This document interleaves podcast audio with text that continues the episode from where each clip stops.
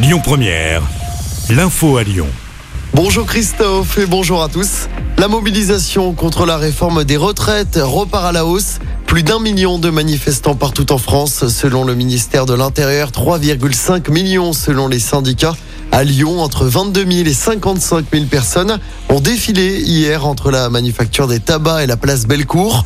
Une affluence record depuis le début du mouvement et qui peut en partie s'expliquer par la grogne déclenchée suite à l'utilisation du 49.3 la semaine dernière. Ça fait quand même beaucoup quand même de 49-3. Il a refusé le débat euh, démocratique. euh, c'est vraiment regrettable. Ce passage en force m'a relativement énervé, on va dire. La légitimité en fait du Parlement, c'était vraiment le dernier argument du gouvernement pour euh, décrédibiliser la, la foule, comme dit Emmanuel Macron. Étant donné que au niveau du Parlement, euh, il y a eu toutes les étapes, bah, à part le- le Conseil constitutionnel, la manifestation, c'est le dernier élément qu'on peut utiliser. Le grève générale, bah, ça va avec. hein, euh, on soutient. euh, Bah, moi, je trouve que ça suffit pas les manifestations. Il faudrait une grève générale, hein. parce que euh, le, le seul moyen de faire reculer Macron, ça serait que les capitalistes, l'argent ne rentre plus dans leur caisse et qu'ils aillent dire à Ma- Macron qu'il faut qu'il arrête. Macron, il refuse le dialogue social et s'il le faut, euh, nous on radicalisera de plus en plus le mouvement jusqu'au retrait de sa réforme. C'est limite une reconquête de la démocratie en soi.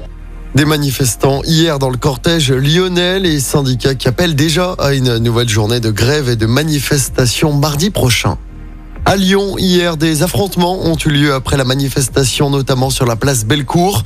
Une nouvelle manifestation euh, sauvage s'est ensuite déclenchée dans la soirée avec de nouveaux affrontements entre casseurs et forces de l'ordre, notamment sur les pentes de la Croix-Rousse. La mairie du premier arrondissement a été caillassée.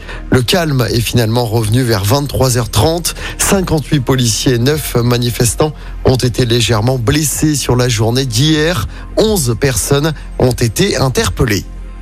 Dans l'actualité également, ça se tend dans les stations-service. 15% des stations en pénurie d'au moins un type de carburant. C'était à 12% mardi. À la SNCF, la situation s'améliore avec 3 TGV sur 5 en circulation. Même prévision pour les TER. En football, trois mois après la finale de Coupe du Monde perdue, les Bleus, emmenés par Kylian Mbappé, leur nouveau capitaine, sont de retour sur le terrain ce soir, début des qualifications à l'Euro 2024. L'équipe de France reçoit les Pays-Bas au Stade de France, coup d'envoi à 20h45. Et puis en mot de basket, nouvelle défaite de l'Asvel en Euroleague hier soir, la neuvième défaite d'affilée dans cette compétition.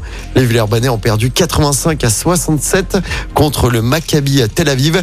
L'Asvel est dernière du classement. Écoutez votre radio Lyon Première en direct sur l'application Lyon Première, lyonpremière.fr et bien sûr à Lyon sur 90.2 FM et en DAB+.